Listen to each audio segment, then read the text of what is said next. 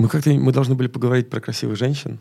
По красивых женщин? Такая же тема семинара была такая. Ну, что-то прошло по-другому. Блин, я готовился, как-то придумал, как это Да? Давай, давай, Ну, тогда давай. Да не, ну,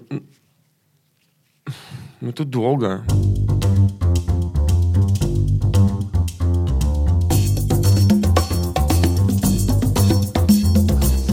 Всем привет! С вами Александра Кретова и подкаст «Без лайков». Вчера в главном штабе Эрмитажа, то есть 14 марта, закончилась выставка модного фотографа Сесила Биттона. Это британский автор а, 20 века, благодаря творчеству которого появился феномен селебрити, а на обложках модных журналов оказались работы величайших художников того времени. О выставке и самом фотографе не так давно я писала в своем телеграм-канале. И тогда же решила, что было бы здорово поговорить с модным фотографом сегодняшней реальности. И так у меня в гостях оказался Коля Зверков. Это фотограф, без которого не обходится ни одна светская вечеринка. Еще Коля очень клево рассказывает истории в своем инстаграм. Новый автор эпистолярного жанра русской литературы, которая уже давно переселилась в социальные сети. Соответствующее духу времени чувство юмора и исключительная харизма Коли отличают его от других фотографов и делают главным героем многих медийных проектов. Вместе со своими сыновьями не так давно Коля э, стал героем э, проекта Биотерм, э, который рассказывал про отношения отцов и детей и воспитание в них настоящих мужчин. Да, у Коли два сына и красавица жена Лена, которая тоже фотограф. Конечно, Именно поэтому мы поговорили с Колей про искусство фотографии и то, как его трансформировали социальные сети. А еще марафоны, мастер-классы и сериалы, и, в общем-то, много всего остального. Слушайте этот выпуск, делитесь им в своих социальных сетях и оставляйте оценки в приложении, где слушаете подкасты. Enjoy! Привет. Привет. Представим, что мы в зуме, а на самом деле нет. Как твои дела? Хорошо. Мне кажется, могли быть лучше, но уже чуть лучше, чем было. Чем было во время ковида или в целом? Да, чем, да, во время ковида было так себе. Как ты его пережил? Пролежал на диване целый год. Ну, чуть меньше. Там 8 месяцев просто просидел э, на одном месте. Но съемки же все равно были. Да нет, не было ничего. Вот сейчас уже, да, юбилей у нас. В смысле, годовщина. э, Когда начался ковид. он Кстати, В точно. Ну, наверное, нет, чуть точно. позже он, ну, локдаун начался вот в апреле. У тебя был ретрит, у тебя был отдых и перезагрузка. Не, ничего не было перезагрузки. Было, жил постоянно на, на краю панической атаки. И, э, ну, можно было использовать это время, чтобы как-то улучшить себя, там, знаешь, пройти какие-то курсы или чему-то научиться, делать фигурки из бетона, я не знаю. Ну, все что угодно можно было научиться. Не, у меня не было таких иллюзий. Я знал, что ну, я просто погружусь в прокрастинацию. Это я и сделал. Мы просто лежали на диване э, втроем с детьми и ничего не, просто сутками ничего не делали. Но это тоже круто. Когда еще такая возможность? Ну да, я к этому привык, и теперь, э, теперь я не могу привыкнуть назад работать. То есть то, что у меня там, если у меня большая съемка, и потом еще вечером съемка, и надо ночью сдать фотки, э, меня это до сих пор ну, просто в панику вгоняет, потому что, ну как же так, я же не высплюсь, я же привык по 14 часов спать, и еще днем поспать, и, и ну, все остальное время просто лежать на одном месте. Но ты начал писать. Ну, я не то, что начал писать, я, ну, ну, типа, да. Ну, была интересная история, мне надо было ее рассказать людям. Вот. И э, как-то начал, да. Ну, видишь, как, как начал, так и когда появляется работа, э, сразу этот какая-то мотивация пропадает, и э, меньше пишешь. Ну и плюс непонятно, что людям на самом деле, что им интересно. Непонятно, о чем людям интересно читать, поэтому я как бы ничего не излагаю. Только если что-то прям очевидно меня беспокоит, я об этом пишу. Как ты ищешь подход к своим моделям и к тем, кто у тебя в кадре? Вообще эм, взаимоотношения как бы с человека, который фотографирует, с тем, кто фотографируется, э, даже для меня э, это такая очень эм, серая плоскость, потому что как бы я очень долго, ну давно это было, я очень долго думал, что от фотографа нужно в первую очередь сфотографировать. И вот только как, сколько там лет назад для меня, до меня пришло ощущение, что от фотографа все ждут, что фотограф э, э, как-то, условно говоря, изменит э, ситуацию или человека, или, ну, проще выражаясь, там, объяснит, как ему встать или сесть. Но глобально, то есть фотограф, он как, как бы как режиссер, что ли, который объясняет, ну, как бы создает э, кадр, и просит ну, человека что-то как, как бы как-то себя проявить, скажем так. Ну, у меня в этом смысле, мне кажется, какой-то есть пробел, то есть э, всегда круто это отдавать на откуп, то есть э, когда ты снимаешь там какую-то модель, модель тоже все бывают разные, и бывают вот такие модели, которые в этом смысле достаточно активны, то есть они сами как бы себя очень как-то конструктивно ведут в кадре, и ты больше там концентрируешься на, на том, как красиво сфотографировать, то, как они красиво себя в кадре ведут. Но часто бывает так, что вот, да, типа садится человек на стул и говорит, а что мне сделать? И вот начинается такой челлендж. Там, давайте вот это сделаем, давайте вот это сделаем. И вот это, возможно, одно из самых сложных в, фотографии людей, скажем так. И что ты делаешь в этот момент? Как ты ведешь э, с человеком диалог? Мне кажется, это какая-то прям психологическая работа, понять, какой он и как его в этот момент нужно запечатлеть. Ну, не всегда нужно понимать, какой он, э, потому что, опять же, если это модель, э, никому особо не интересно, какая она, потому что всем нужно ну, сделать из нее то, что нужно в кадре клиенту, там, например. Иногда, если это персонаж какой-то, очень часто бывает, то персонаж очень четко понимает, какой он. И наверное, есть такой путь заставить там, условно говоря, какого, какую, какую-то публичную личность делать что-то не, э, не свойственное ему, там, условно говоря, стоять на голове. Но это требует огромного количества ну, как бы ресурсов, чтобы это сделать. И часто э, достаточно просто понять то, как, как человеку комфортно, грубо говоря, в кадре, и остановиться на, на этом. Что, опять же, я считаю, это большой минус. То есть классно, когда ну, есть э, фотографы, которые вот могут как-то какими-то методиками общения вот, заставлять э, других людей э, стоять на голове. И потом из-за этого получаются красивые э, картинки, которые интересно разглядывать. Э, для меня это вот все время такой как бы челлендж. Ну, помогают референсы, помогают команда, то есть каждый что-то свое добавляет. Э, давайте попробуем так, давайте попробуем так, и в итоге э, получается какая-то там красивая картинка. Мне кажется, ты немножко скромничаешь. Нет, не, почему? Но есть как бы вещи, которые, мне кажется, у меня получаются лучше, а есть вещи, которые получаются хуже. Это, ну, у меня, в принципе, такой барьер общения. Я не люблю общаться с, ну, вот, с незнакомыми людьми, я ну, не люблю общаться там, в незнакомых компани- компаниях. Ну, не то, что не люблю, мне просто, ну, как-то лень, что ли. Ну, такое у многих бывает, вот, как бы общительный и там интересный какой-то умный человек а, в компании просто там молчит, условно, никак себя не проявляет. Ну, потому что, ну, это же надо всем объяснить, так вот дать понять, какой ты, как-то, ну, как-то, ну, как-то представить себя. Ну, э, и когда я вот начинаю обо всем думать, я думаю, что я просто посижу, помолчу. Ну, вот как-то так. Так же, как полежу на диване с детьми. Да, да, я часто выбираю самый, самый простой. При этом, э, ну, не всегда это плохо. И фотографии тоже э, есть много составляющих хорошей картинки, и э, многие из них можно упростить. То есть можно каждый раз на каждой съемке заморачиваться, тратить много денег на аренду света и э, выдумывать какие-то сложнейшие там световые комбинации. А иногда можно упростить и снять с простым светом. И э, в итоге получится всем комфортнее. Получится комфортнее герою, быстрее, э, редакции или клиенту будет дешевле, э, картинка все равно будет э, заявленного, как бы ожидаемого результата. В какой-то момент мой вот этот бесконечный поиск простоты, он как бы с хорошей стороны себя проявляет. А что вот твое? Простота я уже поняла. А что еще в картинке? Какие твои отличительные черты? Блин, даже не знаю, как, как себя похвалить. Похвали.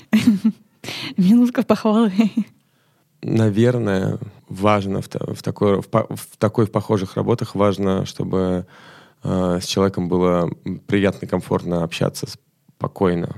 Мне кажется, это моя, может быть, хорошая грань, что в моей жизни крайне редко бывают ситуации, когда там на съемочной площадке или ну вообще где-либо в каком-то общении происходит какое-то непонимание, и из-за этого как спор или э, какое-то ну, такое напряженное, напряженное состояние. То есть я, ну, в целом, хороший человек, поэтому, поэтому многим нравится.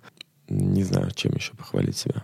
Ну, может, я умею фотографировать. Ну, в какой-то момент э, я решаю, что у меня хорошо получаются люди в кадре, в принципе, глобально. Но прямых доказательств этому нет. Ну, то есть много, много кто хорошо фотографирует. Как это нет? Сколько у тебя работ, сколько у тебя публикаций. Все это те самые доказательства. Ну, наверное. Мы сошлись на этом. Ты себя похвалил. Ну, сейчас я еще подумаю, может, потом добавлю еще. А как ты понял, что фотография — это твое?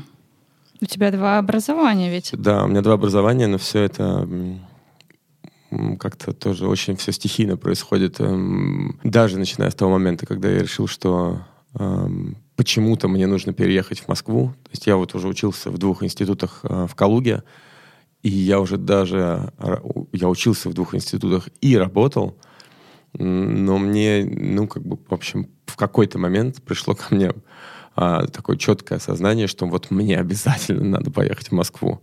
А у этого не было никакого как бы, четкого плана. То есть не то, что я там в Москве вот сделаю карьеру по своей специальности или в Москве чем-то, ну, конкретно что-то меня интересовало. Просто пришло вот это понимание, что, э, что надо уехать. И э, я уехал, продолжил учиться и работать, э, наверное, в нескольких работах я поработал, которые тоже мне не доставляли никакого как бы удовольствия. Э, вообще, в принципе, больше всего мне не доставляло удовольствия вообще ходить на работу. Вот. Я, я почувствовал в себе эту, эту нелюбовь к, тому, что надо ходить на работу. А в какой-то момент э, просто у папы попросил в подарок э, фотоаппарат. А, и он тогда мог себе позволить, подарил мне фотоаппарат. Знакомый моей подруги пригласил меня, говорит, о, у тебя есть фотик?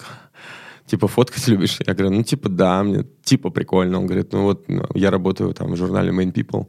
Uh, Night, People тогда еще был в то время печатный журнал, который печатал фоторепортажи с вечеринок. И, э, ну, естественно, занимался разными другими проектами. Там у них был эм, премию они делали в которой хвалили какие-то новые ночные клубы, каких-то артистов, там такой, ну, просто, даже не знаю, как сейчас, как рассказать про это премию, ночная вечеринка, на которой на сцене там, ну, там была полная дичь, стриптиз, го-го, танцовщицы, какие-то музыканты, все это, опять же, было в формате дискотеки, и в то же время награждали какими-то грабантами э, э, тех, кто им нравится.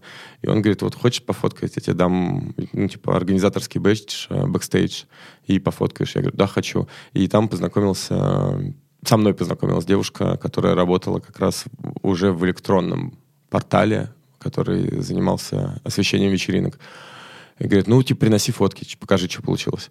Я принес, она говорит, ну, хочешь поработать? Я говорю, да. И с этого момента я начал, э, ну, я пришел к ним, они мне дали тестовое задание, я поснимал еще одну какую-то вечеринку, и они сказали, что их все устраивает, и готовы мне платить какую-то там энную сумму за каждую вечеринку, и вот предоставлять такой объем работы. Ну и все, это дальше я со всеми познакомился, и как-то все это дальше шло уже э, в таком формате. И как тебе было снимать на вечеринках? Ну, я до сих пор, ну, как бы очень люблю снимать вечеринки. Да? Да. А, ну, вечеринки бывают разные. А, условно говоря, там, светский разум, рау, светский раут, там, куда люди приходят опять на открытие конверта, там постоять и ну, посмотреть новую презентацию, там, новой коллекции. Ну, даже это иногда бывает интересно. В общем, бывают скуч... относительно скучные мероприятия, э, с моей точки зрения.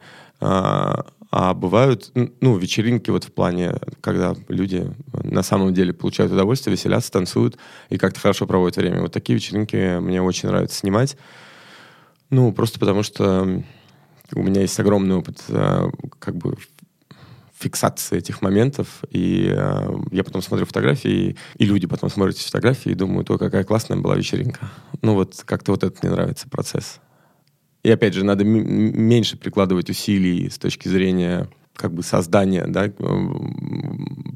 продюсирования как бы какого-то конкретного кадра или фотоистории, а просто нужно уметь фотографировать, э, хорошо уметь фотографировать те моменты, которые тебе, кажется, отражают вечеринку. Ну, видимо, из-за того, что я изначально из-за этого начал, э, мой мозг работает, в принципе, вот хорошо по этому сценарию. Поэтому я люблю вечеринки. Ну и в целом на вечеринках весело.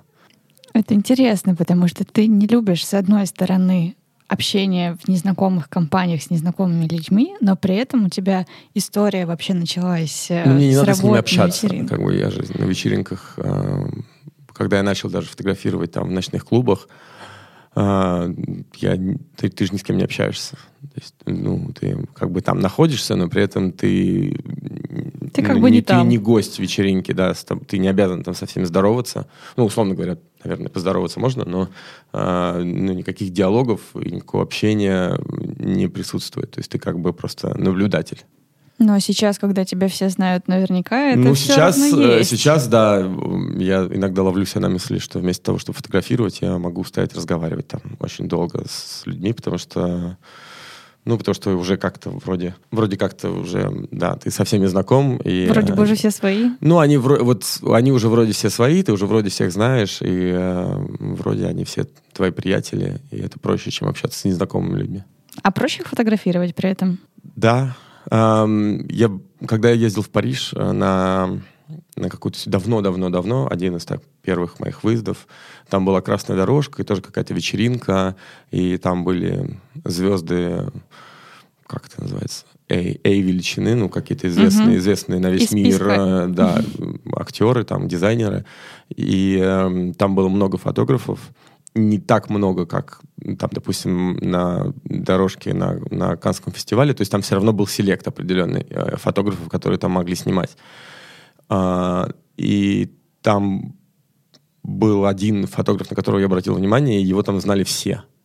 И э, это давало ему сразу такой огромный, огромный запас того, что он может делать. То есть они все шли вот вдоль стенки или там в каком-то месте, и э, всем, пожалуйста, посмотрите сюда, посмотрите сюда. Они на секунду э, как бы останавливались, смотрели там спокойно, да, и шли дальше. А этот человек такой, типа, привет, Вась, Вась поцеловались, они, а давай, слушай, я вот, вот здесь тебя сфотографирую вот на этой истории, а ты можешь как-то присесть, а можешь сделать какое-то выражение лица, как будто ты удивился. И они все такие с, с большим удовольствием, такие, да, конечно, давай вот так, вот так, вот так. И там, ну, естественно, от uh, таких людей просто ну, положить, получить там какую-то яркую эмоцию, уже его картинки дел, ну, как бы делает особенными, делала в тот момент особенными.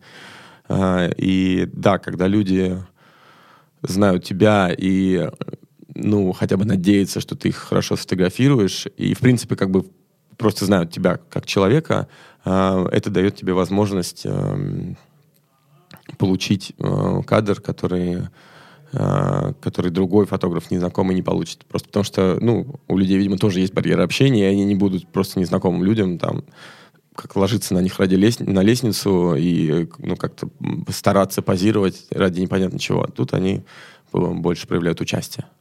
И потому что есть к тебе кредит доверия определенный.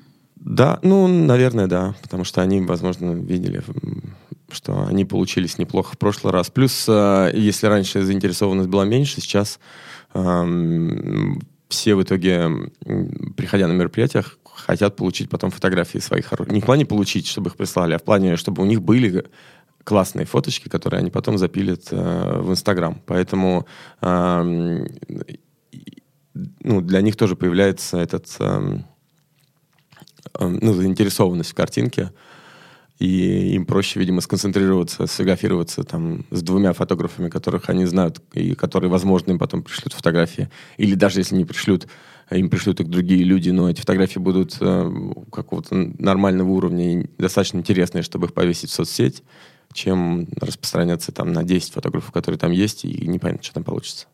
А чувствуешь ли ты вот эту разницу между периодом и вообще временем до Инстаграма и тем, что происходит сейчас? Помимо того, что люди хотят больше фотографий, и они вовлечены. Что я сразу начал чувствовать практически там, да, с начала появления, ну, не с начала появления Инстаграма, когда э, прошел тот период, когда люди вешали в Инстаграм чашки, и этого было достаточно, или там окно самолета, и там все просто ахали. Когда масса людей, э, пользователей, основных, э, активных пользователей Инстаграма э, начали понимать, что нужно делать прикольные фотки, и в, первую очередь прикольные фотки себя, и они очень быстро начали учиться делать прикольные фотки себя. И учитывая, что, что компания Apple э, сейчас делает ну, практически идеальный продукт, э, э, перед фотографом, допустим, встает э, такой челлендж. То есть если раньше вот был фотограф, вот он сфотографировал, ты, ты же все равно не можешь лучше сделать. А тут получается так, что любой э, активный пользователь Инстаграм с нормальным телефоном, ну и как бы с нормальным да, чувством стиля, э, теоретически может сделать практически во всех условиях картинку э, более подходящую ему для соцсети и часто более интересную, чем это делает э, фотограф. Ну, просто потому что и внимание фотографа там, на, на мероприятии рассеяно, или если на, это съемка, то тоже там будут какие-то моменты. То есть э, людям, люди часто приходят на съемку, и в итоге потом вешают э, фотографию не, той, не ту фотографию, которую им сделал фотограф, а ту, которую они сделали себя в зеркале э, бьюти-стола там, или ну, и они, их кто-то сфоткал на их телефон, Э, им это кажется, и это на самом деле так, им это кажется нативнее, потому что профессиональные фотки э, вызывают ну, какие-то прохладные чувства у, у пользователей. Я даже не знаю почему, но так же, как я не знаю, почему черно-белые фотографии э, всегда менее активно лайкаются, например, чем цветные, у меня вот нету на этого никакого ответа, но как бы это есть. Видимо, массово, массовых масс, ну, у людей а, наверное, если провести какое-то исследование, видимо, им меньше как-то хочется лайкнуть эту фотку, и профессиональные фотки, их сильно заметнее, что они сделаны на камеру, это тоже вызывает у людей как-то нежелание их лайкать. Вот, это я заметил. Ну и, соответственно, а, перед профессией фотографа все острее появляется этот челлендж, что сложно сделать фотку, а, для какой-нибудь Инстаграм звезды, там, с миллионом фолловеров, у которой есть собственный стиль, да, и собственная подача, э, и сфоткать ее так, чтобы она прям типа, вау, я сейчас запилю себе в инстик, это так красиво, и все пользователи такие, вау, вот это съемка, вот это круто, вот это неожиданно. Ну, вот э, такая задача очень тяжела сейчас. А как ты вообще относишься к феномену Инстаграма и к тому, что теперь все вокруг стали звездами, и по сути, ну, твою работу может увидеть гораздо большее число людей, чем если бы ты был фотографом, не знаю, 50 лет назад. Не обидно ли, что с одной стороны ты работаешь просто на лайк, а с другой стороны это просто и это быстрее? Ты всегда работаешь на определенную задачу. То есть э, до этого там были журналы, например, только печатные. Когда были только печатные журналы, ты работал на редакцию. На, то, на, ну, даже не то, что на редакцию, а на, то, на ту задачу, которая, по мнению редакции, отразит э, мнение э, рекламодателя э, и понравится какому-то очень непонятному тебе читателю, например. А тут, э, если ты даже работаешь э, с как, каким-то персонажем в соцсети, там гораздо все четче. То есть человек вот любит фоткаться вот так. Можно посмотреть там последние 30 постов, и все будет, ну, как бы понятно, плюс-минус, как бы, ну, стилистика. А, а так ты, ну, ну, то есть ты всегда работал на лайк. Просто он поменял читатели, свою форму. Читатели журналов и рекламодатели этих журналов а, и арт-директоры, и главные редактора, которые пытались как-то понять, что вот нужно всем этим остальным людям и донести до тебя эту информацию. Тут то же самое. Ну и даже с точки зрения продакшена у всех больших там Инстаграм а, персонажей уже есть собственные, условно говоря, продакшены. Там есть свои директора, есть свои ну, фриланс, но все равно свои стилисты, какая-то часто даже команда, которая с ними работает. Поэтому, в принципе, глобально это все то же самое получается.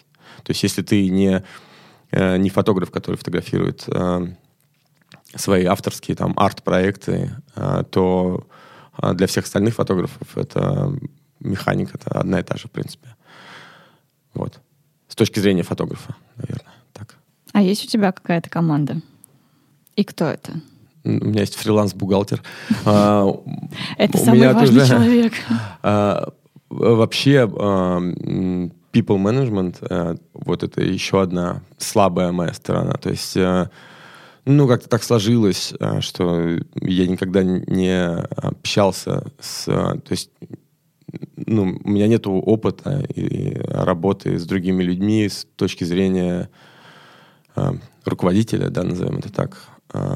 И правильнее, конечно, выстраивать, собирать свою команду, то есть начиная с ассистента, и заканчивая, ну, там, ассистент, ретачер, бухгалтер, если позволяют средства, менеджер, который занимается всеми твоими проектами, ты ну, как бы не забываешь продюсер про них. Такой. Да, продюсер твой личный. Это зависит уже там, да, от масштаба там, фотографа.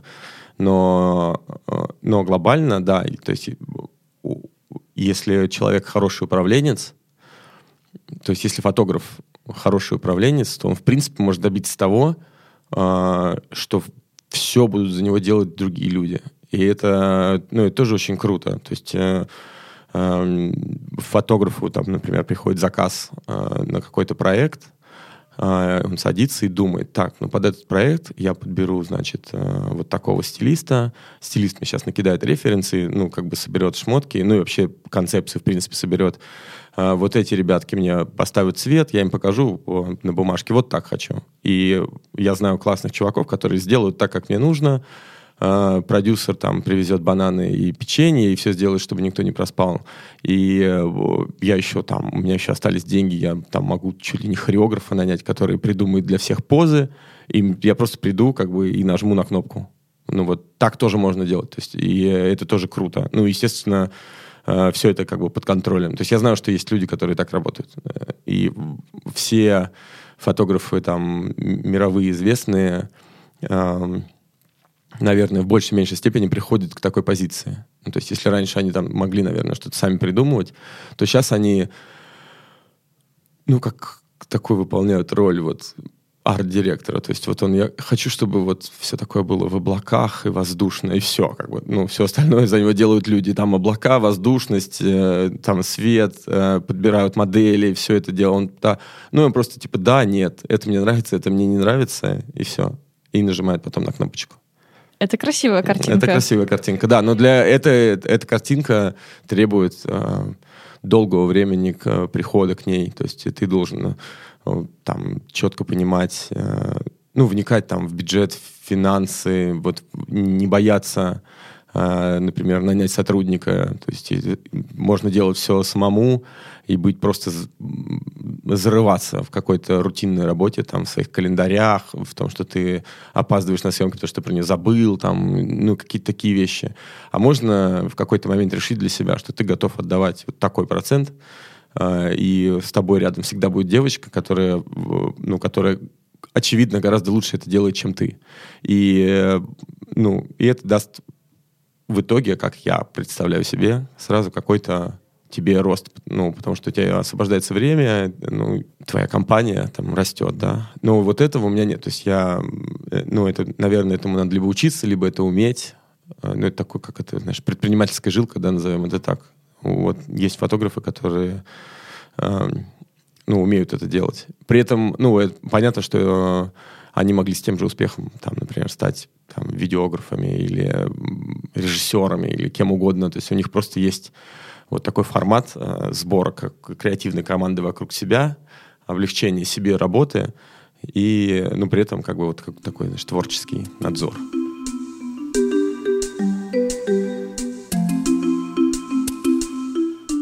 Коля, а что в целом ты думаешь про бизнес в социальных сетях и развитие в этой плоскости медийного рынка? Ну, мне, кстати, меняются часто. Ну, не то, что меняется, а как-то я часто отписываюсь, когда понимаю, что эм, я зачем-то подписался на какого-то там инстаграм-звезду по, по какой-то причине. И потом я понимаю, что ну, что это неинтересно. Ну, что это, в принципе, никому не интересно на самом деле. Ну, ну зачем-то люди это смотрят. А, но это неинтересно мне, и я там отписываюсь. Э, среди моих подписок очень много просто людей, которых я знаю лично. Э, это, кстати, жалко, что они, э, ну, они же пропадают. Ну, то есть, э, вот, например, э, однажды, наверное, в Мексике э, у них там сложная система оплаты общественного транспорта, э, и я так и не понял, как заплатить. И, и там ехали две девушки, они говорят, слушай, не парься, типа, прислонили карточку, все, мы здесь заплатили, едь. И, э, ну, они спросили, откуда я. Я сказал, что вот я из Москвы. Мы с ними поболтали. А, я взял у них Инстаграм. А, ну, просто посмотреть, чем они живут. Вот, подписался на телку, и какое-то время, ну, просто в моей ленте была девушка, незнакомая мне девушка из Мексики, которая просто живет обычной жизнью, у нее там, типа, 30 лайков на пост, э, и, ну, мне нравилось, что, ну, вот, как бы такой вот есть персонаж в моей жизни.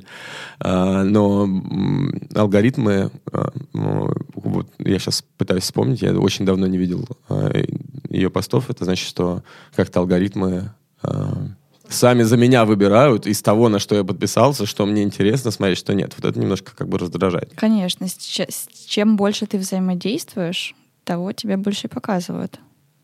В общем, я боюсь, что это все чуть сложнее э, и чуть меньше настроены на потребителя, э, учитывая вот эти все э, фантомные вещи, когда ты подписан на человека два года, и ну и в принципе как бы там даже лайкаешь его фотки, ну если ты их видишь, и потом он как бы в твоих сетях его нет, а потом вы встречаетесь с ним на улице, э, разговариваете, и потом как бы появляются три последних его фотографии в твоей ленте, и ты такой, блин, ну, э, ну так же, как контекстная реклама. Конечно, когда, тебя слушают. Да, и э, ну непонятно, в какой момент и где тут свобода, а учитывая то, что основная масса людей там Российской Федерации там, в какой-нибудь Рязани человек вот подписывался, непонятно зачем, непонятно на кого на полуголых баб, которых он никогда в жизни не встретит. Э, и непонятно, зачем ему смотреть на них. Э, ну, ну, то есть есть, условно говоря, профильные ресурсы, да, на которые ты можешь зайти и посмотреть на голых женщин, если тебе это интересно. Зачем подписываться на девушку, которая каждый день выкладывает фотографию в купальнике без какого-то месседжа, вообще без чего-либо? Но у этих э, девушек же огромный-огромный ресурс подписчиков. И вот мне непонятно, зачем это делать. В общем, я думаю, что большинство людей в э, соцсетях находятся в каких-то таких потемках. То есть они не, не понимают, зачем они подписаны на этих людей. Они не задумываются просто над этим. Плюс э, все эти алгоритмы, как бы, видимо, в каких-то рамках направляют их в том направлении, которым нужно этим алгоритмам. И сейчас, с моей точки зрения, это как выглядит ну, какое такое какой-то месс. Ну, э, технология относительно новая же, да? То есть, я, может быть, потом это все как-то перерастет в более осознанное потребление или заменится новой соцсетью, которая будет ну, все, все эти другие соцсети объединять, не знаю. Более социально ответственной. Да, там нет никакой социальной ответственности, просто это, э, ну, это по факту это таймкиллер. Ну, я, я очень много играю в компьютерные игры, я играл в них с э, начальной школы и продолжаю играть сейчас. Э, ну, я играю в онлайн-игры. Ну, то есть главная особенность это может быть стрелялка или стратегия, в зависимости там, как бы я годами играю в одну и ту же игру, потом могу перейти на другую. Но главная особенность это то, что ты сражаешься с реальным оппонентом, и э, то, что тебя больше всего затягивает, это дух соперничества, который разумеется, создателями этих игр э, максимально культивируется. То есть рейтинги, э, бесконечные рейтинги. То есть ты все время хочешь быть в рейтинге. Ты, ну, каждый раз, когда ты побеждаешь, ты получаешь очки, тебя поднимают в рейтинге. И э, с точки зрения геймера, любая соцсеть, это, ну, она имеет точно такую же механику в какой-то момент просто туда еще присоединились реальные деньги, но по факту люди просто начали соревноваться, они все находятся в бесконечном соревновании друг с другом за вот это такое эфемерное влияние других людей. Ну, при этом, э, ну, условно говоря, да, все это одна огромная безумная игра, но она, ну, рождает что-то хорошее. То есть э, эта новая платформа позволяет э, родиться новым талантом, новым каким-то произведением. Да, и хочется при этом сказать, обязательно почистите все свои подписки сегодня. Проверьте, на кого вы подписаны, и, и отпишитесь. Просто можно вот, не знаешь, такой выбрать день, когда ты открываешь свой Инстаграм, и э, каждую фотку, которую ты видишь, ты думаешь, зачем ты подписан, в принципе, на этого человека. И э, очень часто э, ну, тебе, тебе будет хотеться отписаться, потому что смысла в этом на самом деле нет никакого. Ну, и, ну и опять же, это мешает тебе найти тот контент, который интересен тебе. То есть большинству людей лень искать, то есть мне лень искать эм, заморочиться где-то в интернете, опять же, ты никогда в жизни не найдешь в интернете адекватный рейтинг, например, 200 самых крутых фэшн-фотографов в мире. То есть таких рейтингов будет миллион, они все будут там будут абсолютно разные люди, и э, непонятно, кому из них доверять, и никто не хочет тратить на это время, поэтому ты подписываешься на то, что тебе попадается под руку часто. И в итоге, по сути, пропускаешь то, что тебе может быть интересно. Ну, все так люди, мне кажется, пропускают. Конечно, потому что ты находишься уже в своем вакууме. Да. Ну, да. Да. Да, находишься, то есть э, я тоже листаю, листаю, листаю Инстаграм, и э, что-то привлекает мое внимание прям очень очевидно. Я думаю, надо написать об этом смешной пост. Там, например, в моем Инстаграме бесконечное количество рекламы, мастер-классов от фотографов. Многих из них я знаю лично, но я думаю, это обусловлено алгоритмом, что у меня указан фотограф, и контекст, ну, вот эта реклама, она... То есть я попадаю в группу тех людей, которым попадает эта реклама от других фотографов. И мой Инстаграм иногда прям волнами забит рекламы мастер-классов других фотографов. И я думаю, блин, сейчас вот я напишу про это смешной пост, что люди все ринулись снимать мастер-классы. А потом я понимаю, что это только у меня забито мастер-класс. То есть, ну, у других людей, которые ну, не, не находятся в смежной сфере, они даже не знают о том, что эти фотографы снимают мастер-классы. Просто, э, да, вот эта сегментированность э, предлагаемого контента э, людей помещает, да, в определенный вакуум. То есть вот они в, какой-то момент где-то там написали, что им интересна растяжка. И все, их мир, как бы весь их Инстаграм просто погружается в мир растяжки. А если они продолжают это делать и подписываться на растяжку, то кроме растяжки в их жизни вообще ничего больше не появляется. И они думают, что вообще весь мир — это растяжка. На самом деле не всегда. Да, он гораздо шире, сложнее и глубже. Не могу тебя не спросить, не хотел ли ты сделать свой мастер-класс? И, может быть, тебе кто-то Было предлагал. так лень. Нет, ну, э, так я надменно считаю, что это слегка нечестно, э, когда сейчас все ринулись делать мастер-классы, и когда ты видишь мастер-класс от фотографа, от хорошего фотографа, э, которого все, в принципе, в жизни хорошо с работой, ну, я имею в виду не, там, не в материальном плане, не материальной оценке, а в оценке того, того, что он снимает. И там написано, мы вас сейчас научим, как снимать для Вога, для Базара там, и для GQ. Ну, на самом деле нет. Ну, то есть это какая-то такая слегка лже-реклама. Там, то есть зная этого фотографа, зная его путь, зная его конечного условного потребителя и зная тот контент, который он им будет рассказывать примерно, я могу сказать, что это ну, это такая ложная надежда немножко, что людям продают за, ну, как бы, ну, ну как бы она и ложная, и не ложная, но э, у меня это вызывает такой внутренний конфликт.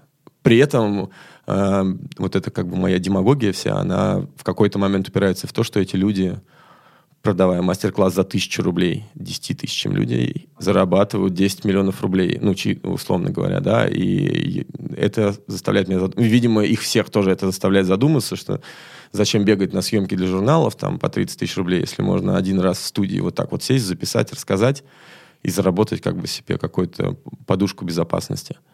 Э, как, я думаю, они все это делают. Но глобально, ну, как-то это чуть-чуть нечестно. Так же, как нечестно марафоны. Ну, это все одна история, абсолютно, конечно. Но при этом кому-то они помогают, но тот инструмент, который люди выбрали, для того, чтобы кому-то помочь, и те цели, для которых они выбрали, ну, выбрали этот инструмент. То есть вот эта математика, которая, которая всегда э, была в умах всех э, хороших предпринимателей, а что если собрать с каждого жителя страны по рублю? Просто по рублю, им же не жалко по рублю. Ну, у меня же все будет хорошо, правда, если я просто по рублю, неважно как, что бы я им ни предлагал, просто надо взять по рублю у всех. Вот, и вот это, как бы, этот эм, алхимики, то, что хотели придумать, из воздуха сделать золото. То есть вот, э, ну, об этом, ну, как бы грезят все предприниматели. И на этом вырастают сейчас огромные корпорации. Не на, там, не на люксе, а на том, чтобы продать говно большинству жителей страны. И на этом просто ну, мега озолотиться. Также и вот эти проекты, то есть я смотрю, э, ну, как бы, в, опять же, в мое информационное поле, когда попадают, очень редко эти марафоны, потому что, видимо, мне это интересно. Не интересно, Инстаграм знает, что мне это не интересно. Но когда я вот вижу это, я понимаю, что, ну, что люди просто хотят заработать много денег, очень много денег. Э, и они э, наконец-то получили инструмент, который может, мог, может размножить э, одну услугу на десятки тысяч потребителей, и они этим пользуются. Ну, вот это меня смущает. Поэтому я до сих пор его... Ну, может быть, если у меня совсем не будет работы, я начну рассказывать, как я добился всех этих безумных успехов. Иногда, вот еще одно меня смущает, что когда навалился карантин, появился этот онлайн, у фотографов как бы сильно просели заказы у всех. А, количество работы уменьшилось, и они вот решили всем рассказать, как они добились вот этого фантастического успеха. Не в тот момент, когда они каждый день снимали, бесконечно зарабатывали деньги, а в тот момент, когда им нечем было заняться, и у них нет денежек, и они решили научить всю страну, как стать успешными фотографами московского, это очень важно понимать, глянца. А возможно ли вообще этому научить?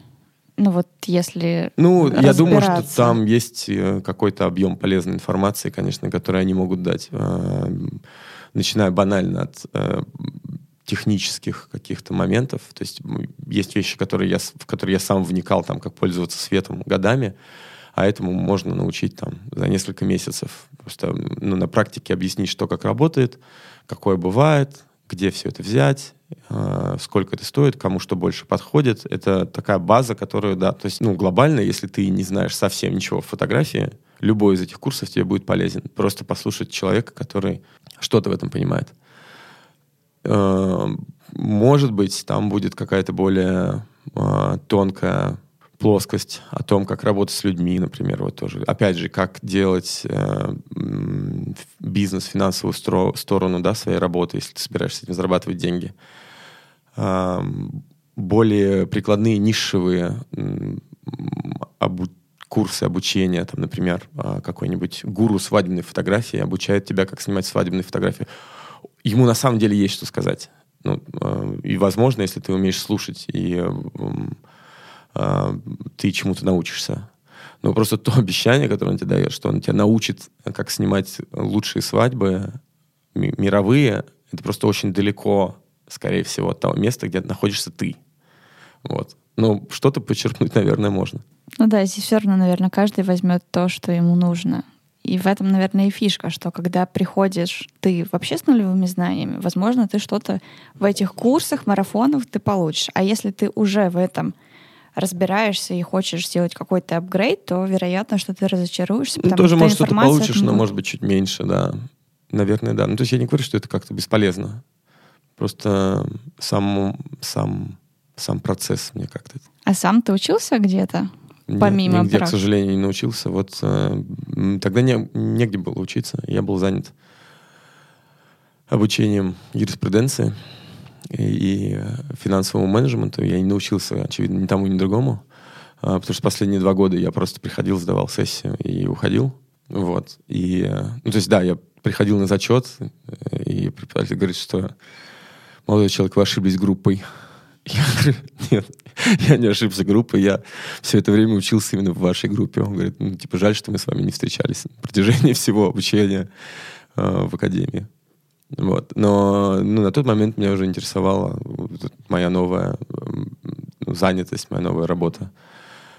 но я нигде не учился. Ну, то есть, по идее, у меня должно было бы хватить мужества бросить все то, чем я занимаюсь, и эм, попытаться научиться чему-то системно, то есть поступить на операторский, например. Мне бы это очень помогло, потому что потому что мне бы это очень помогло. Там бы мне объяснили, как даже вот те же технические да, аспекты, какие-то базы, которые сейчас уже устарели, но, как мы знаем, чтобы нарушать да, закон, как принято сейчас, нарушать все возможные законы э, кинематографии, тебе сначала надо знать, что ты нарушаешь, потом их уже начинать нарушать, тогда у тебя получится системно и красиво, а не просто начинать просто мотать камерой во все стороны, чем занимался я очень долгое время. И продолжаю заниматься сейчас, потому что, ну, как бы огромный пласт информации, как бы вот это культурной базы у меня, у меня его нет просто. Так что, наверное, можно... Но понятно, что такой поступок, его сложно совершить. Когда ты учишься на третьем курсе двух институтов, и твои родители говорят, ну, сколько ты будешь, ну, сколько ты будешь заниматься фотографией, когда ты, наконец, найдешь серьезную работу, ты, ну, понимаешь, тебе надо закончить сначала это, а потом у меня даже не возникало мысли где-то поучиться.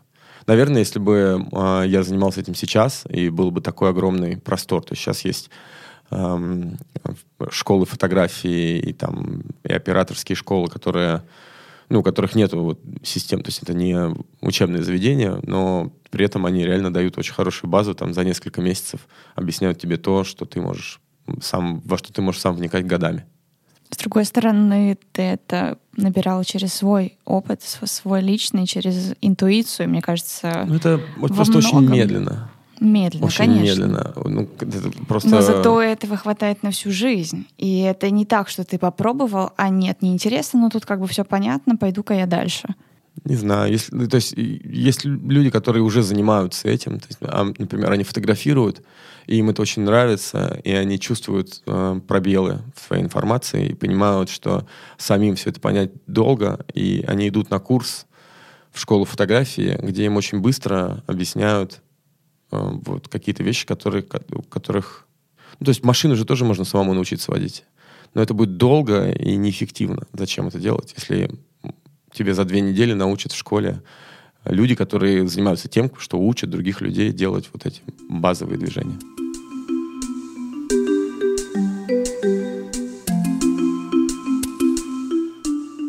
Давай, что такое женская красота? и женская да, красота в кадре. Дело даже не в женской красоте, а в понимании женской красоты. Вообще это как-то как сексистски звучит. Просто, э, просто женщины да, массово более подвержены осознанию своей, своей внешности и своей красоты. И они более зависимы от нее, по крайней мере, в нашей стране, чем мужчины. Ну, женщины больше переживают за свой внешний вид глобально, чем мужчины. А, поэтому, э, так я сказал про женщин, на самом деле для мужчин это также справедливо, просто не так ярко выражено, что из-за того, что люди во всех уголках мира стали практически единочасно видеть э, в своих телефонах бесконечное количество красивых женщин, они у них постоянно вот всегда на ладони, все актрисы, модели, все это у них это вызывает чувство, большое чувство несоответствия того, как, как они себя видят и как они видят картинку в, в Инстаграме. И uh, даже учитывая то, что сейчас все более-менее образованные, да, и знают, что такое Photoshop, Facetune и прочее, все равно люди как-то, на мой взгляд, мало отдают себе отчет в том, что а, большую часть времени они смотрят на фотографии людей, которых не существует в природе вообще. То есть э, даже звезды, красивейшие женщины мировой величины, там, я не знаю, допустим, Наташа Водянова, очень красивая женщина, но она не, так, как бы, она не такая, как на билбордах. Она очень красивая, ну, но, э, к сожалению, коммерция построена таким образом, что ты не можешь напечатать фотографию с большим прыщом красным на лбу, как бы если он у тебя там есть. Или если, э, ну, в общем, до недавнего времени это засилие э, идеально, как бы идеальных картинок. Плюс, да, и когда это видят эм, социально активные инстаграм-пользователи, у которых много фолловеров, они, конечно, говорят, мы тоже так можем, включают фейстюн. И, ну, я иногда смотрю на фотографии людей, которые э, не то что чуть-чуть лучше делают свою кожу или себя худее, они просто кардинально меняют себя. И таких людей очень много. То есть они, ну, они даже не, ну, я видел их, этих людей в жизни, они даже на себя не похожи. И, э, ну, то есть они э, бесконечное стремление к совершенному образу своему, которого нет на самом деле и никогда уже не будет. То есть никакая, ни одна, никакая пластическая хирургия людям не поможет сделать то, чего они вот достигают двумя кнопками э, в там или часом в фотошопе там ретачер может достигнуть. Uh, и другие люди все это смотрят и очень переживают, что они выглядят не так красиво, как те люди в Инстаграме, которых на самом деле не существует. И я очень часто сталкиваюсь с тем, что девушка может сказать, что она в последнее время как-то стала так плохо выглядеть, и она видит в Инстаграме все такие красивые. Я говорю, ну они же обработанные.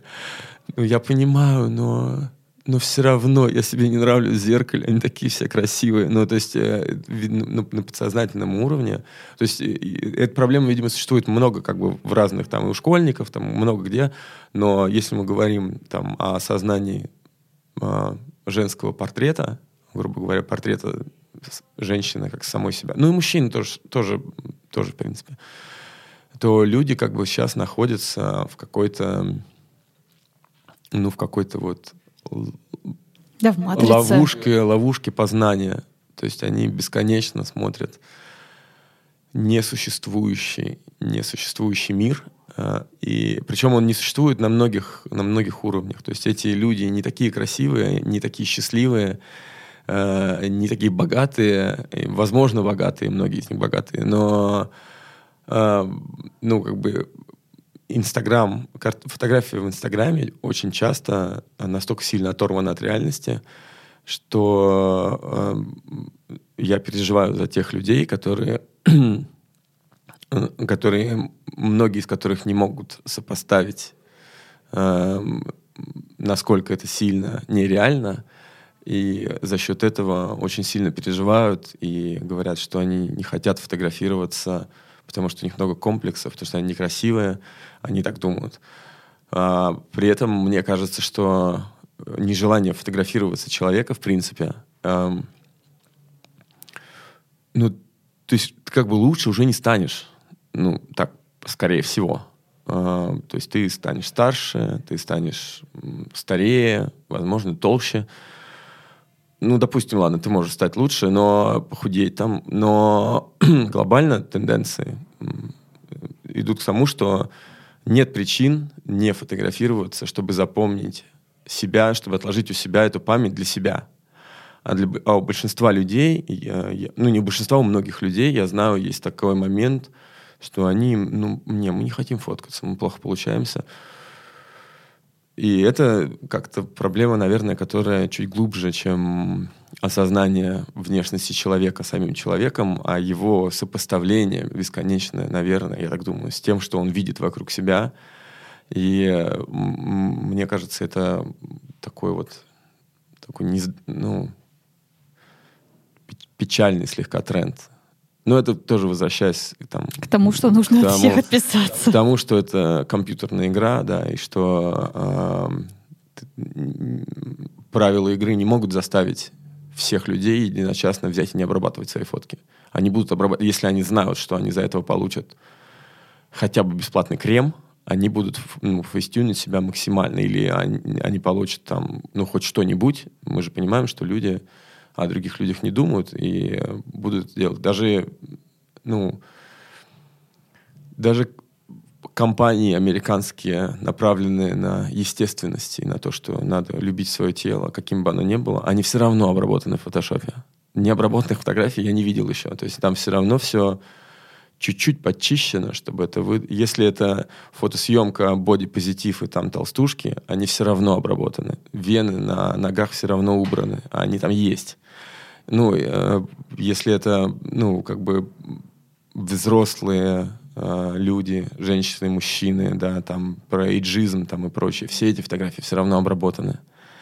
И выбраны специально люди, которые более-менее хорошо сохранились, и все равно обработаны. И все это там проблемы с кожей, вот эти там, условно говоря, не бойтесь своих пигментных пятен, все эти фотографии обработаны. Ну, и э, э странно, что люди, которые топят за ну, вроде за благое дело, они все, они же все равно делают коммерческий продукт. За этот продукт кто-то платит. А, и э, тем людям, которые платят, нужно, чтобы это было красиво. И крайне редко я вижу в интернете контент, который, который не, не подвергается компьютерной обработке. Я знаю певиц и певцов, может быть, которые говорят, что они, что они хотят быть естественными. И э, ну, вот они такие, какие они есть. Они любят себя такими, какие они есть. И, и вот на фотографиях они всегда такие, какие они есть. Но они не такие, какие они есть. Они все равно обработаны. Причем это делают, это не от них зависит. То есть они снимаются там, в рекламной кампании, условно говоря, или э, продюсерский центр снимает их там для билборда там и прочее. И билборд размером с дом — и прыщ получается размером, ну, как бы 5 на 5 метров. И они говорят, ну, давай, слушай, ну, ты ходи, конечно, с ним, но давай на билборде размером с дом мы тебе прыщ все-таки уберем. Ну, и получается, что как бы надо его убрать. Ну, плюс прыщ вроде как бы пройдет, да, то есть его вроде можно убрать. Морщинка, ну, вот на съемке была морщинка, ну, она же, ты просто не выспался, а ну, вот мешки под глазами. Ну, ну, это просто вот не выспался, не отдохнул. А вот если бы я с моря приехал, не было бы мешков и морщинок. Ну, давайте их чуть-чуть приберем. Ну, то есть это как бы же не я, мои морщинки, это же не я. Ну, я же не такой на самом деле. Ну, и вот эта грань, она как бы бесконечно отодвигается. И, э, э, и люди, которые э, сейчас осознают портрет себя как э, фотография, которая катастрофически изменена э, с помощью графического редактора, и которые искренне верят, вешают ее в свой Инстаграм и говорят, вот это я. Э, ну, то есть я их всех прекрасно понимаю. Я обрабатываю свои фотографии тоже. Ну, то есть, э, опять же, да, у всех есть своя грань. Там, я прыщ на лбу себе уберу, потому что он пройдет, возможно, к тому моменту, когда я повешу эту фотографию и промежки под глазами, и все, и там усталость можно, да, чуть почистить, но ну, как бы то, что в целом люди осознают свою красоту, вот они вешают свою фотографию обработанную, и им подруги говорят, блин, ты такая красивая. И она, она смотрит на эту фотографию и думает, блин, я такая красивая. То есть, возможно, это даже делает людей счастливее, но глобально это огромная, это огромная такая непонимаемая мной такая какая-то, возможно, назревающая проблема. Конечно. В фильме Social Dilemma это очень хорошо описано. Я даже не смотрел. Просто. Посмотри, тебе понравится. Это как раз про эффект соцсетей, про то, как работают эти алгоритмы, каким последствиям они приводят, и что происходит с подростками, которые ввязаны уже в эту игру, в гонку, особенно в пубертатном периоде, когда хочется быть красивым, любимым всеми, а ты какой-то не такой. Уши у тебя не такие, нос немножко кривой, губы маленькие, либо что-то еще. Ну, про подростков это, я думаю, там отдельно еще целая назревающая проблема ближайших нескольких поколений. Но я вот чисто про внешность могу сказать, что что вроде классно, что мы так окружены теперь красотой, э, ну, со всех экранов, с твоего телефона, бесконечная красота. Э, такая безальтернативная красота. Но, с другой стороны, ну, как-то немножко теряется как-то связь с реальностью. И потом ты же приходишь домой, там, в свою реальную семью, и муж там, и жена тебя видят тобой реальным, и тоже, наверное, сравнивают. Ну, короче, это уже такое, такое отклонение, но, но вывод такой, что надо обязательно фотографироваться, надо меньше пользоваться э, графическими редакторами, если раньше были фотографы, и они были этим хороши, что раньше были фотографы, там не было фотошопа. Он, ну, как бы... Была пленка, которая да, за тебя все это до делала. фотошопа э, искусство ретача было существенно ограничено. То есть там можно было что-то сделать, но это было очень тяжело, долго, дорого. И были вот на удивление фотографы, которые могли сфотографировать человека сразу красиво. Вот так по цветам, как бы, ну, мейкап, опять же, мой считается как э, вот это средство, да, такое уже принятое психически всеми людьми на этой планете. Свет, ракурс. Э, и э, фотограф делал фотограф, человека он просто фотографировал лучшую версию его. Насколько вот возможно красиво сфотографировать человека, хороший фотограф это делал. Сейчас фотографы, в принципе, особо этим не запариваются, потому что зачем, если ты можешь потом все обработать? То есть ты можешь там, тебе просто очень нравится ракурс снизу, ну и что, что снизу кажутся огромные бедра, толстые ноги, длинные, но толстые ноги, а, и видно два двойных подбородка. Подбородки мы уберем, бедра мы сделаем меньше, ноги еще чуть длинним, и у нас получилась классная с точки зрения фотографии фотография, на которой нет реального человека. Вот. Пусть все будут реальными. И любят себя со своими ну, морщинками, Нет, мне синяками. кажется, всем... Не ну, стоит Не стоит. Нет, просто э, э, надо просто... Мне кажется, не все отдают себе отчет в этом. Надо, надо просто, опять же, это, возвращаясь к нашим предыдущим выводам, понимать, зачем ты это делаешь, и как далеко тебе надо в этом заходить, и э, ну, как бы стараться иногда оглядываться на, на реальность.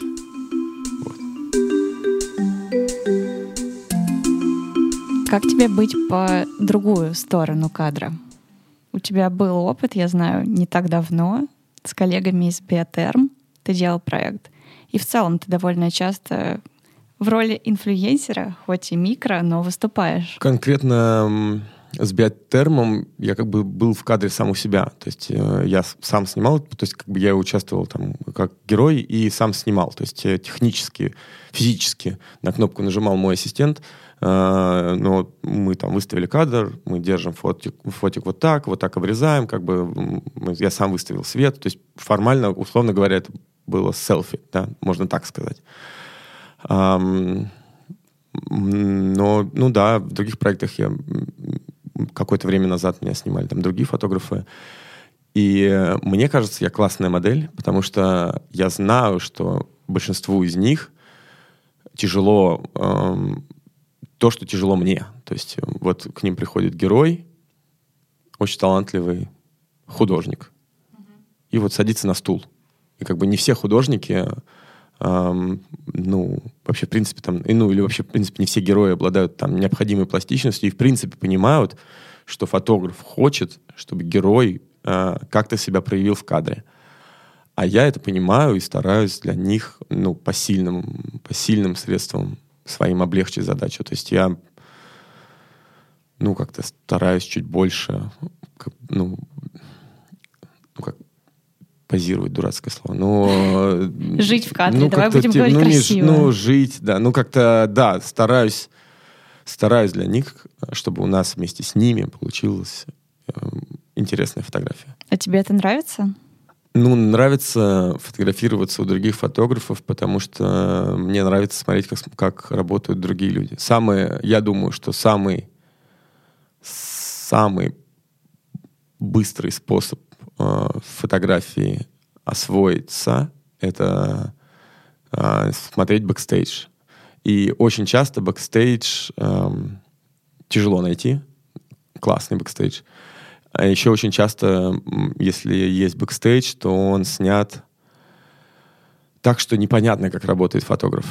То есть вот это там, вот он фотоаппарат сняли, вот что-то там сняли, и дальше показывают там, как, движ... как двигается модель, там, как вещи раскладывают, ну, как, в зависимости от цели бэкстейджа. А и такой информационный бэкстейдж, то есть э, если, например, поставить там в, там в наших популярных московских студиях, где работают классные фотографы, скрытые камеры, и просто бесконечно смотреть то, что они делают, это, э, ну, я не знаю, за месяц можно, ну, как минимум научиться копировать все основные э, классные модные э, техники. Да, и потом уже научившись копировать, уже начать делать что-то самому. Мне кажется, мы сейчас придумали гениальный курс. Я уверен, что кому-то в голову приходило лучший. это в голову. Просто, да, просто тупо подглядывать. Ну, то есть это, это же очевидно. Ты, ну, ты тупо подглядываешь за мастером, только так, чтобы, ну, чтобы ты выбирал, на что ты смотришь. То есть как выставляет свет, кто как себя где ведет. Это, э, посмотрев 10 бэкстейджей с нашими коммерческими фотографами, можно очень четко понять механику, как все это работает. Э, вместо того, чтобы слушать курсы, на которых они рассказывают. Никто на самом деле не рассказывает э, основных секретов. Никто тебе не скажет, э, как сделать, ну, какие-то технические приемы, которыми они пользуются. Кроме очевидных, вот если их не видно со стороны, они не особо будут распространяться. То есть все вот эти фотографы могут давать очень много пространных советов, но никто из них не скажет, с каким ретачером он работает, и не даст его контакты. Никто из них не скажет, как он выставляет свет, по какому принципу он это делает, и, ну, как бы, какими, ну, какие свои, как бы, секреты он имеет. Потому что ну, не имеет смысла зачем рассказывать свои собственные секреты. Ну, вот ретачеры — классический пример. Фотографы э, крайне редко могут дать контакт своего ретачера. Потому что все остальные фотографы пойдут к этому ретачеру. И он будет ретачер, занят. И он будет занят, и он будет делать так же хорошо, допустим, как он делает им. И это такой вот ретачер, это секрет, допустим. И какие-то другие есть, миллион таких секретов, которые, о которых тебе не расскажут на мастер-классе. Ну все, никто не идет ни на какие мастер-классы, но если ты вдруг все-таки решишься сделать свой, у тебя уже есть четкий план, мне кажется, после нашего разговора. Ну, я, я уже даже пытался придумать план своего вот. мастер-класса, но это, в итоге это показалось просто... Ну, это, это было бы смешно, но совершенно неинформативно.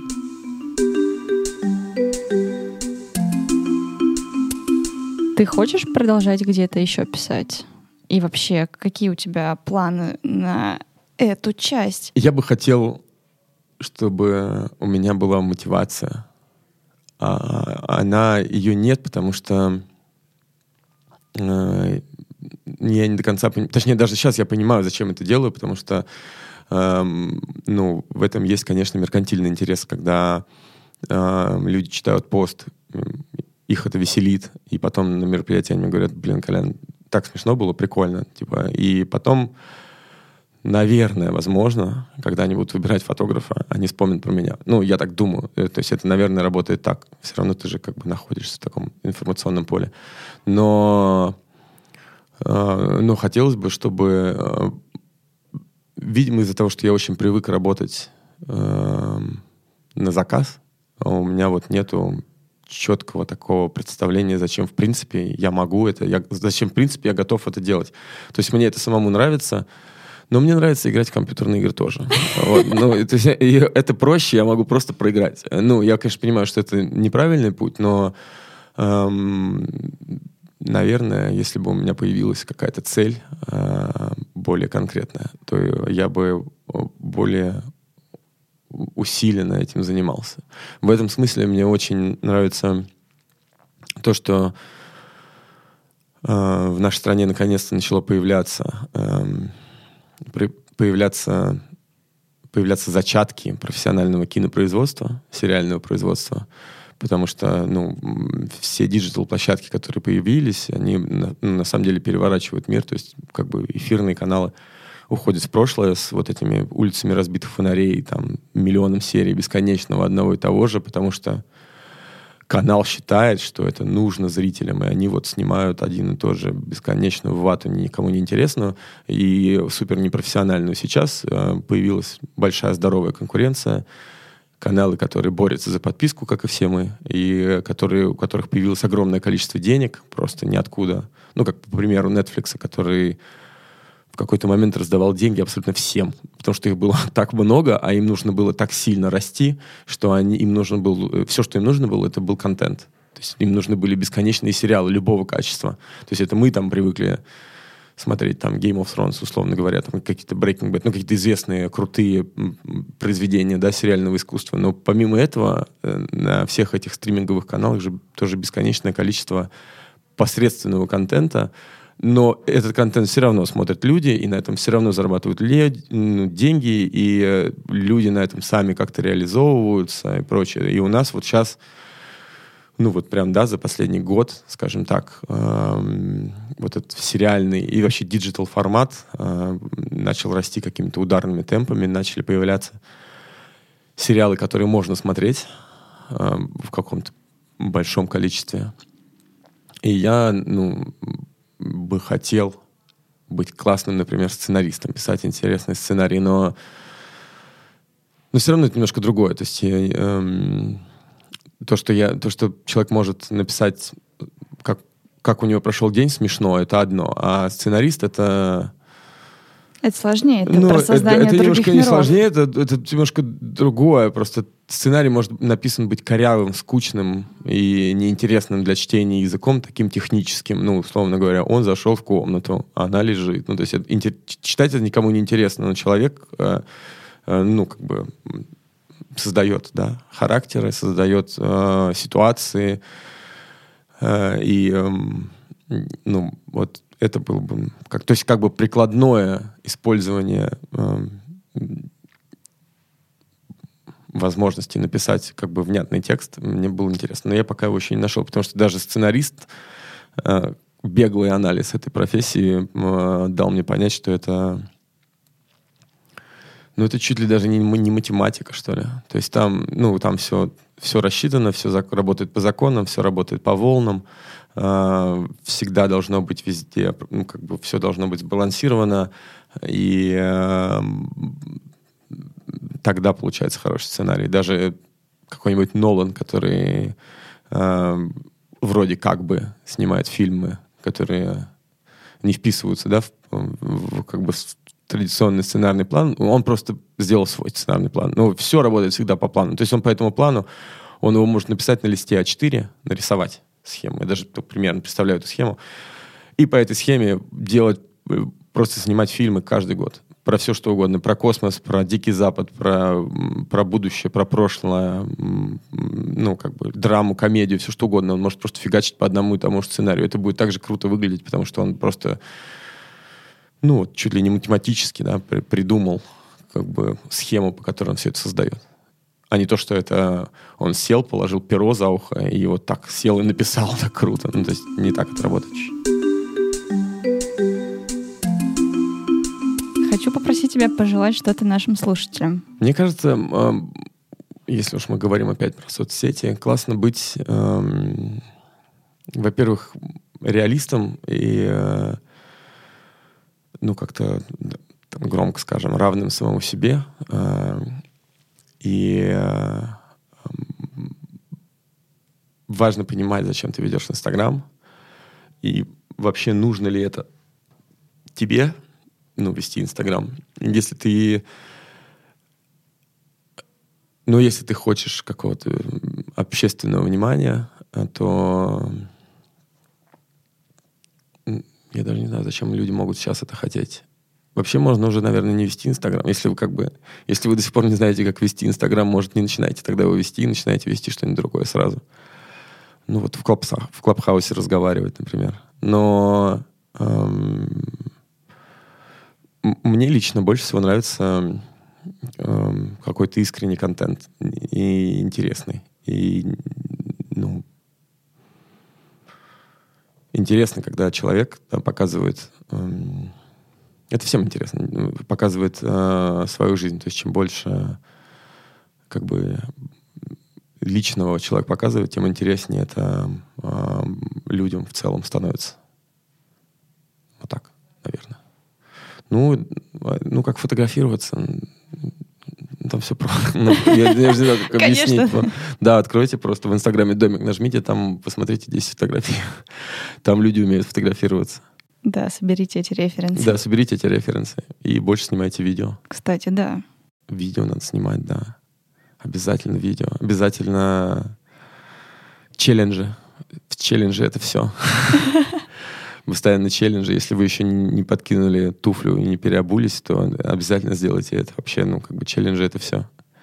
На самом деле, э, ну, мне кажется, всем, кто пользуется социальными сетями, надо очень четко понять, ну, то, о чем мы говорили, что, что это все одна большая э, компьютерная игра. Ну, она, вот, по, по моему опыту, она отличается от э, компьютерной стрелялки Counter-Strike минимально.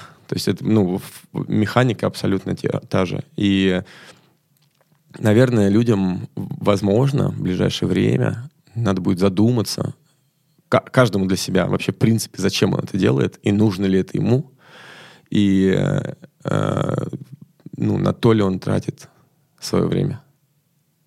Вот так. Да, это хорошее окончание нашего разговора. Да. Спасибо тебе огромное. Тебе спасибо. Это был подкаст без лайков о мире и людях, которые на самом деле чуть сложнее, чем мы думаем. Подписывайтесь на подкаст в том плеере, где вы его слушаете, чтобы не пропустить следующий выпуск. Слушайте без лайков на всех основных платформах для подкастов, включая Apple Podcasts, Яндекс.Музыку и Castbox. Ваши идеи и вопросы присылайте на почту в описании и отмечайте меня, Алекс Кретова, в своих сторис Instagram. Мне очень важна ваша обратная связь и хочется, чтобы этот подкаст могло услышать как можно больше людей. Благодарю, что были этот час со мной.